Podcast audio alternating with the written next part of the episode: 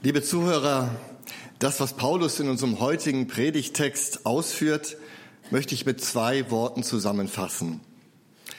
Es wurde schon gesagt, stichhaltige Hoffnung.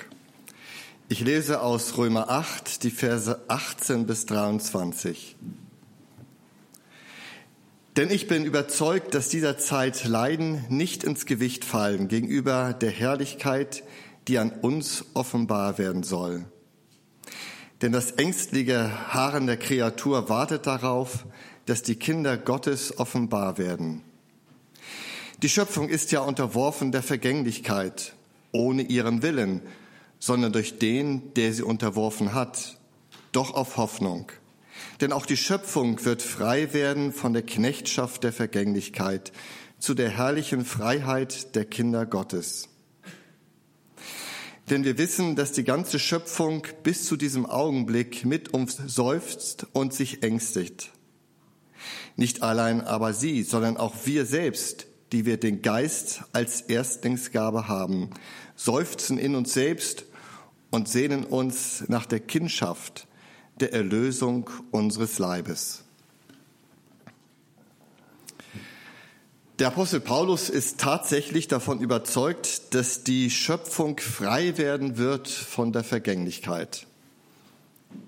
Zu schön, um wahr zu sein? Wir erleben doch oft das krasse Gegenteil. Ich war bei einer älteren Dame zu Besuch.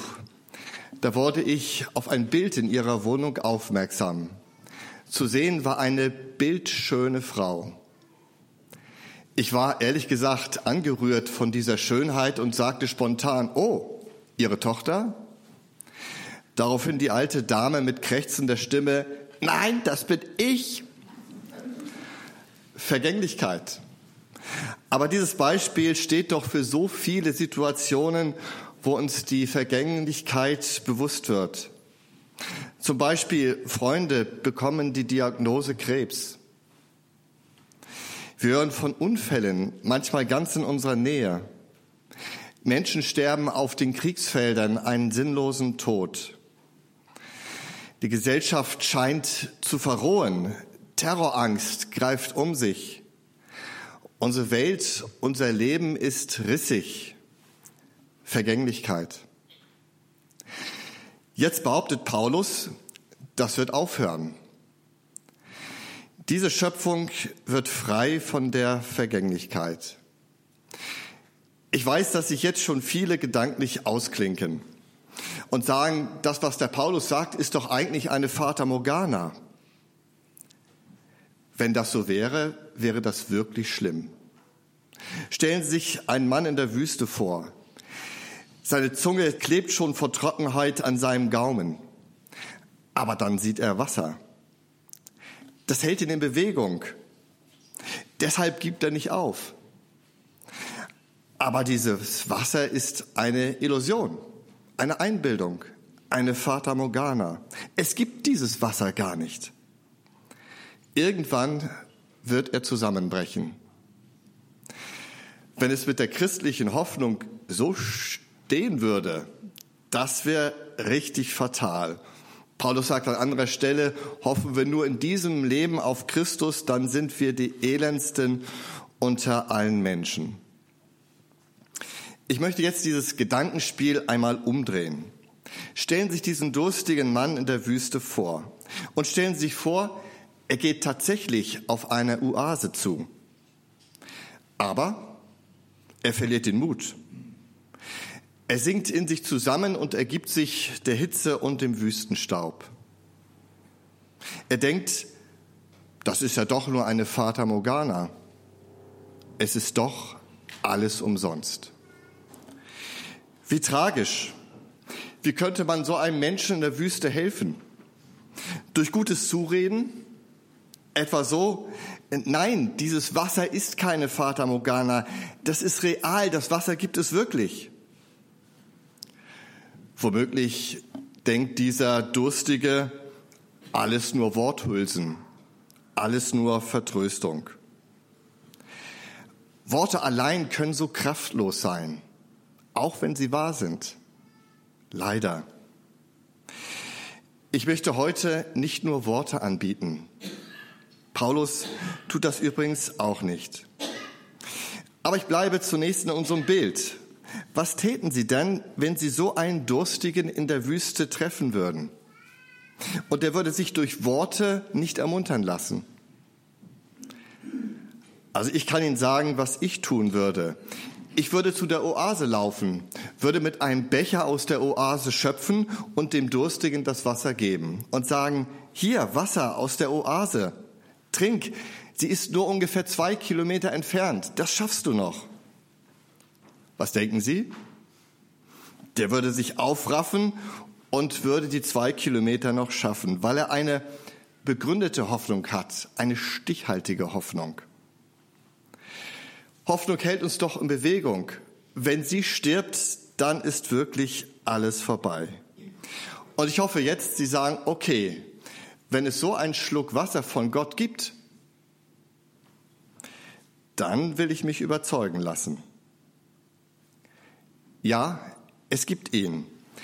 Paulus nennt das Erstlingsgabe.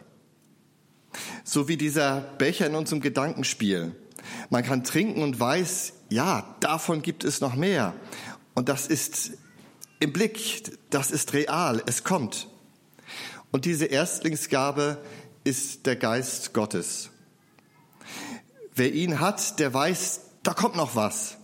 Und ich kann jetzt schon davon etwas spüren, etwas kosten. Am Schluss der Predigt komme ich noch einmal auf diesen Becher zurück. Da wird es darum gehen, wie wir den Heiligen Geist erfahren können. Vorher wollen wir uns diese Oase noch ein wenig anschauen. Die Oase ist ja ein Bild für die Hoffnung der Christen. Die Schöpfung wird frei werden von der Vergänglichkeit, sagt Paulus. Noch etwas genauer, die Schöpfung wird frei werden von der Knechtschaft der Vergänglichkeit. Und dann nochmal sehr konkret auf uns bezogen, unser Leib wird erlöst werden. Ich stelle mir das jetzt mal ganz konkret vor. Diese alte Dame, die ich besucht habe, wird nach der Auferstehung genau so schön sein wie zu ihrer Jugendzeit. Vielleicht noch etwas schöner, obwohl sie schon sehr, sehr schön aussah. So konkret meint Paulus das, wenn er von der Erlösung unseres Leibes spricht. Jetzt sehe ich förmlich, dass viele innerlich mit dem Kopf schütteln und denken, naja, neue Schöpfung, wir kommen doch in den Himmel, da ist dann unsere Seele, da gibt es doch dann kein Leib mehr. Das ist doch etwas Geistiges, etwas Unvorstellbares. Wenn Paulus gewusst hätte, dass so etwas in den Köpfen der meisten Christen herumspukt, dann wäre er, glaube ich, entsetzt gewesen. Um es ganz klar zu sagen, Christen hoffen nicht allein, dass ihre Seele in den Himmel gerettet wird und dass sie dann etwa sagen, nach uns die Sinnflut. Gott liebt diese Welt und er wird sie befreien, wie das Paulus gesagt hat. Christen erwarten einen neuen Himmel und eine neue Erde, auf der Gerechtigkeit wohnt. Und diese Auffassung, dass die Zukunft nur irgendwie geistig ist, die kommt gar nicht aus der Bibel, sondern aus der griechischen Philosophie. Wir wollen jetzt bei diesem Gedanken noch etwas stehen bleiben. Es geht ja um unsere Hoffnung, das, was wir vor Augen haben. Oder in diesem Bild gesprochen, wie schön die Oase ist, auf die wir zugehen. In der Bibel wird diese Oase ganz wortreich beschrieben und vor Augen gemalt. Da heißt es, Schwerter werden umgeschmiedet werden zu Pflugscharen. Jerusalem soll zur Wonne, also zur Freude werden. Ehe Menschen anfangen zu beten, wird Gott sie schon erhört haben. Erlöste Schöpfung. Die Welt ohne Knechtschaft. So hat es Paulus vor Augen. Ich weiß nämlich, dass sich viele Christen gar nicht freuen darauf, dass Jesus wiederkommt. Weil sie denken, dann ist alles auf dieser Welt, was ja so schön ist, vorbei. Und dann gibt's ja nur was Geistiges, nur was Unvorstellbares. Gut, wenn das noch ein bisschen lange dauert, bis er kommt. So denken viele. Sie spüren, glaube ich, ganz tief in ihrem Herzen, dass eine nur geistige Hoffnung keine wirkliche Hoffnung ist. Und darauf kann man sich eigentlich auch nicht wirklich freuen. Und ich bin überzeugt, das ist dann wirklich eine Fata Morgana. Unwirklich, flüchtig, Illusion. Paulus sagt es anders.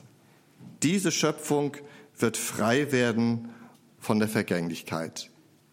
Darauf kann ich mich freuen. Und diese Freude, diese Hoffnung ist so wichtig. Stellen Sie sich das vor, Sie hätten keine Hoffnung.